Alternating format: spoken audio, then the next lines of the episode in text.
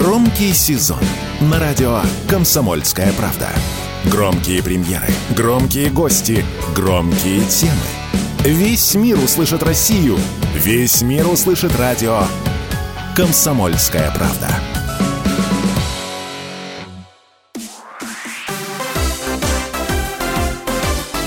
Новости спорта.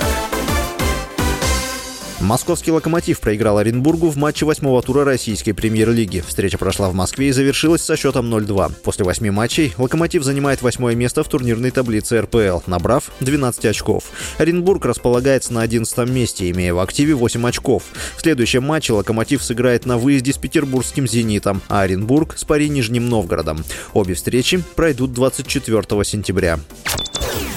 В другом матче РПЛ футболисты петербургского «Зенита» обыграли казанский «Рубин» со счетом 3-0. «Зенит» набрал 17 очков и занимает второе место в турнирной таблице, отставая на один балл от Краснодара. «Рубин» с шестью очками расположился на 13 строчке.